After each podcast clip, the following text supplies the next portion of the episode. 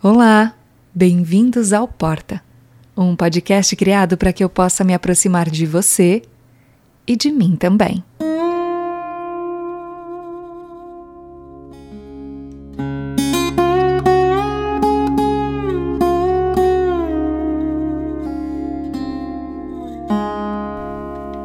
Rejeição. Quem nunca?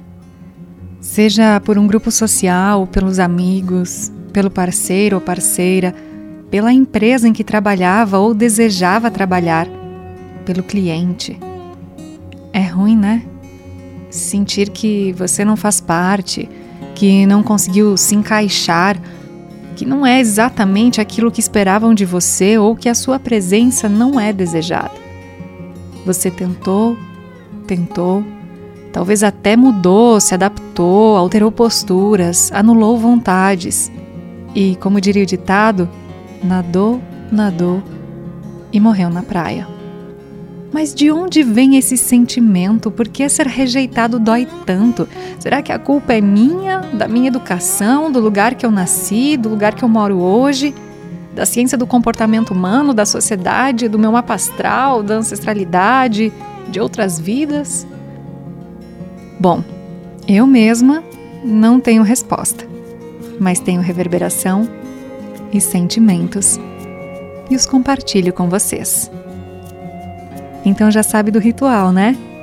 Hora de pegar o fone de ouvido, diminuir o ritmo, aumentar o volume e respirar fundo, que o nosso papo tá só começando.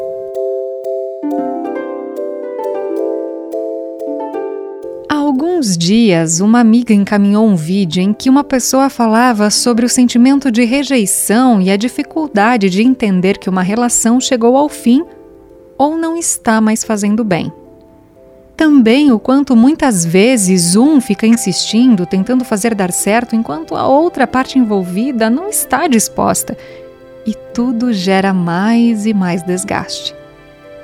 Claro que o vídeo me pegou porque eu já me vi várias vezes nessa situação. E eu não estou falando só de namoro, não, mas também de amizade, de trabalho, qualquer tipo de relação que envolva o outro ou outros seres humanos. No tal vídeo, a mulher atribuía a dificuldade em lidar com a rejeição em relacionamentos ou a insistência em permanecer em um ao fato de ter pais com relacionamentos estáveis e que permaneceram juntos a vida toda. Afinal, se ninguém abandonou ninguém, em casa, como no meu relacionamento, eu posso abandonar ou ser abandonada. Impossível rejeitar ou aceitar rejeição. Eu então compartilhei as minhas impressões com essa amiga e pontuei que há tempos esse tema vem batendo na minha porta. O quanto todo mundo tem problemas, questões, desafios, padrões de comportamento que podem ser parecidos até em quem vem de realidades tão diferentes, ou muito diferentes de pessoas que, pelo menos de longe, parecem ter vindo de realidades iguais. Mas claro que o assunto não esgotou ali, ele tinha me provocado em vários sentidos. E um deles era sobre o meu modo investigativo jornalístico que se perguntava: mas afinal, quem era aquela mulher? Será que era psicóloga, alguma terapeuta, consteladora, reikiana, taróloga, astróloga, blogueira? Então, dias depois, quando o tema voltou à minha mente, eu resolvi voltar ao vídeo para ver quem era a pessoa que havia feito aquele comentário, porque eu não a conhecia. Tive o impulso de pesquisar mais sobre ela, descobrir quais eram as credenciais para falar sobre aquilo. Pensei em dar uma rolada no feed, sabe, para ver as publicações, mas quando eu vi que tinha mais de 6.400, eu desisti.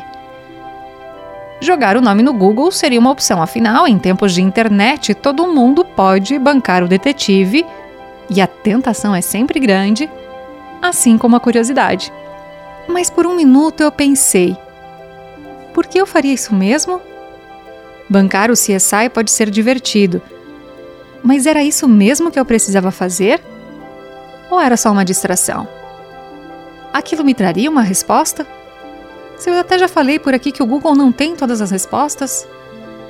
Ao fazer uma breve reflexão antes de agir, eu me dei conta que a pesquisa seria apenas para tentar alguma prova ou validação antes de correr o risco de acreditar no que ela disse, se ela tinha credenciais para isso.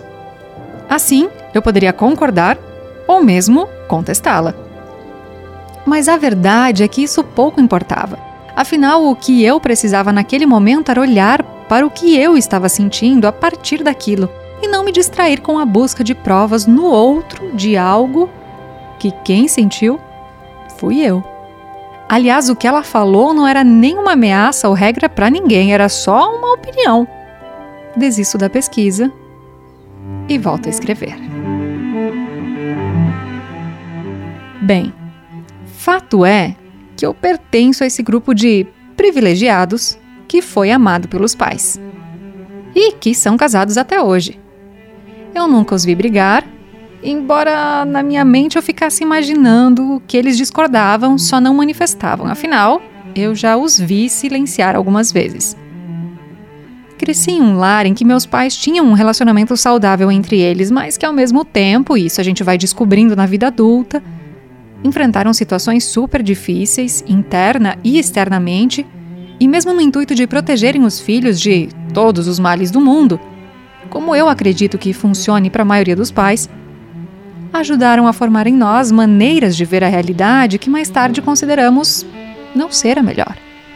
As marcas ficaram neles e, claro, também na gente. Tivemos vários conflitos, discordâncias e uma relação imperfeita como de qualquer pais e filhos. Confesso que muitas vezes eu desejei que eles discordassem e por pelo menos uma vez tomassem a minha dor nas brigas. O que nunca aconteceu. E tá tudo bem, a adolescência existe para isso, para viver esse impulso de rompermos com vários padrões. A gente cresce, faz terapia, enfrenta os próprios perrengues, questiona tudo e todos, para tentar descobrir do que somos compostos e como colocar isso no mundo, ou sobreviver a ele. E vamos nos relacionando com pessoas que, na maioria das vezes, trazem histórias tão diferentes das nossas. E eu acredito que não é por acaso.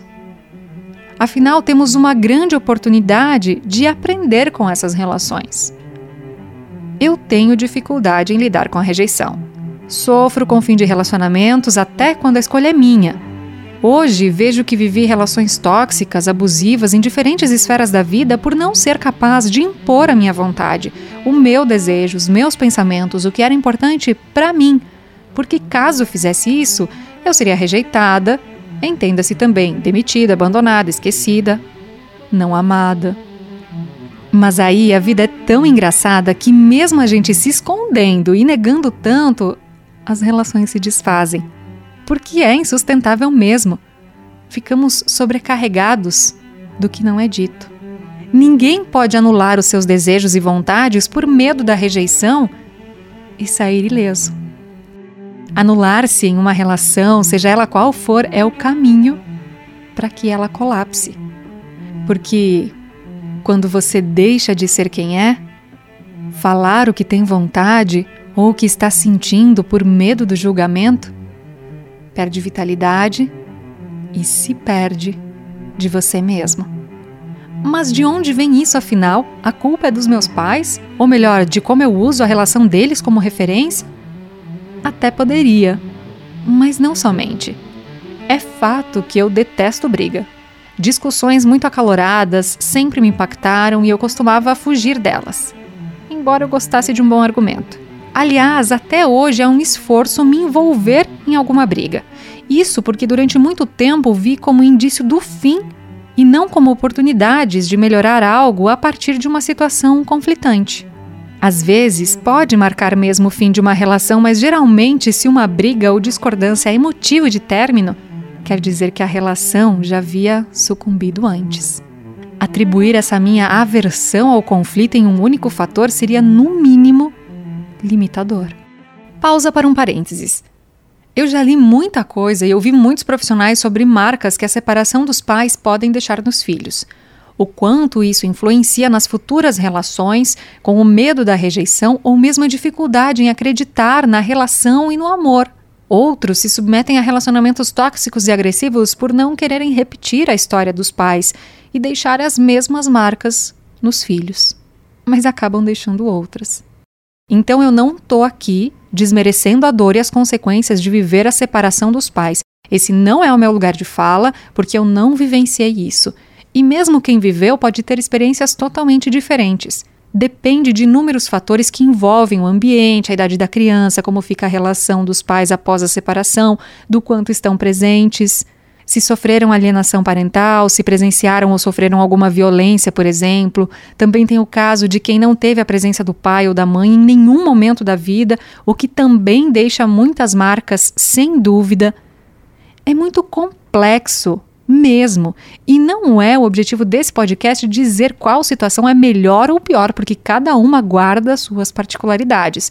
Todos os pais e mães, biológicos ou adotivos, tentam fazer o que acreditam ser o melhor. E lembram do episódio 13, né? Se não ouviu, vale a pena buscar. Dor não se compara, dor se sente, e cada um só é capaz de sentir verdadeiramente a sua, e que merece ser ouvida e acolhida.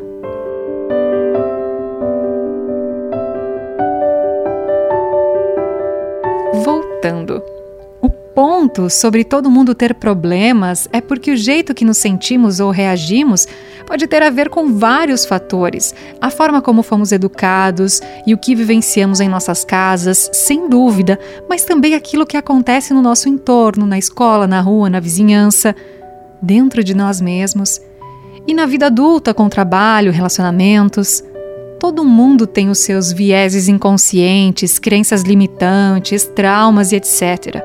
E mesmo depois que elaboramos sobre eles, fica uma marquinha na nossa identidade, na nossa forma de ver o mundo. Dói, mas também nos ensina e nos torna únicos. Por isso que o acompanhamento profissional é tão importante, uma vez que ajuda a desvendar cada questão que leva a pensar, agir e se colocar no mundo de uma determinada maneira. A dificuldade em lidar com a rejeição, aliás, está ligada à nossa necessidade de pertencimento, que faz parte da nossa evolução como ser humano. Afinal, quando nossos antepassados eram coletores e caçadores, viviam em tribos porque dificilmente sobreviveriam sozinhos por muito tempo, com tantas ameaças no seu entorno. Tanto é que estudos científicos já comprovaram que a dor da rejeição ativa em nosso cérebro as mesmas regiões das dores físicas. E isso tem a ver com o fato de que, se você fosse excluído da tribo, era a morte. Foi assim que não só a adaptação ao ambiente, mas ao grupo passaram a significar sobrevivência. É Darwin, gente. Ninguém gosta de ser rejeitado. No máximo, aprende a lidar e supera a rejeição mais rapidamente e sem grandes traumas. Mas é importante lembrar que o medo da rejeição pode ser reforçado ao longo da vida e pode vir de muitos outros lugares e não tem jeito, cada um precisa identificar e tentar lidar com os seus. Até porque a rejeição pode vir acompanhada de muitos outros sentimentos associados, como por exemplo o abandono, o fracasso, a privação emocional, a indesejabilidade social a busca de aprovação, o pessimismo. E às vezes é difícil identificar porque nós não temos o tal vocabulário emocional tão completo assim para nomear o que sentimos.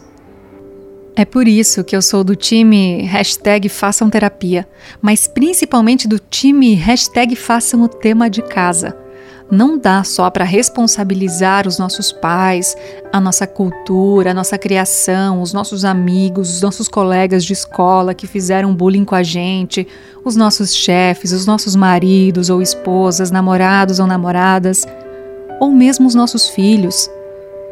Eu não tenho filhos, mas consigo reconhecer hoje nos meus pais os medos e as intenções que os fizeram adotar certas posturas com as quais eu não concordava era o melhor que eles puderam fazer com as ferramentas e o conhecimento que tinham naquele momento.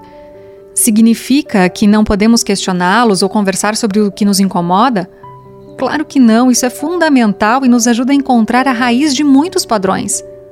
Aliás, numa dessas conversas eu percebi que eu também já havia, mesmo que sem intenção, feito com que meus pais se sentissem rejeitados por mim. Dizem que a gente só entende completamente os pais quando temos os nossos filhos, e tudo bem, eu não preciso me forçar a sentir algo que a natureza dos ciclos ainda não me permitiu. Por outro lado, eu consigo hoje reconhecer que, mesmo discordando, pensando diferente, tendo outras prioridades, eu os amo profundamente e tenho orgulho deles. E fico feliz ao ver que eles têm acolhido de coração aberto os meus impulsos e aos poucos também aprendem com eles. Mesmo que não concordem, incluindo o fato de viver fisicamente longe deles. É uma troca. Ninguém é dono da verdade. Quando existe uma relação respeitosa, com empatia, acolhimento, é possível discordar, ter conflitos, pois é na conversa e no amor que a gente se reencontra. E tudo bem se o outro não conseguir. Da mesma forma que somos rejeitados por alguém em alguma situação, escolhemos rejeitar outras e não somos vilões por isso. Cada um escolhe o que é melhor para si no momento em que a escolha precisa ser feita. É preciso reconhecer e acolher todas essas dores e cicatrizes que carregamos, tirar aos poucos cada camada formada em volta do nosso coração, para entender do que somos feitos. E então chegar o momento em que nos responsabilizamos pelos próximos passos e somos capazes de tomar as rédeas da nossa vida. O que não significa que os desafios diminuam, talvez até se amplifiquem. É natural, após cada ganho de consciência, também aumentar o grau de complexidade sobre como vemos as situações. A dificuldade em lidar com a rejeição pode vir de todos os fatores que eu questionei no início desse episódio ou de outro lugar, mas o fato é que ela está em nós.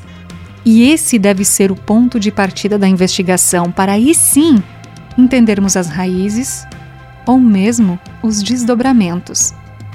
As rejeições continuarão acontecendo e doendo. Afinal, queremos pertencer a alguém, a algo, a um grupo. E toda vez que somos rejeitados, nos sentimos desconectados. Mas depois de um tempo, você descobre que se tem alguém que não pode ser rejeitado em hipótese alguma, é você mesmo. Um beijo da Gabi e até o nosso próximo episódio.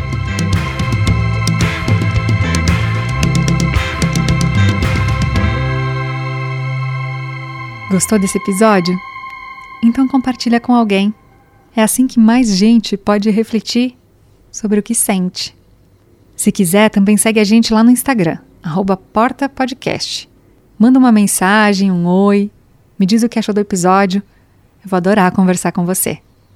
Até mais!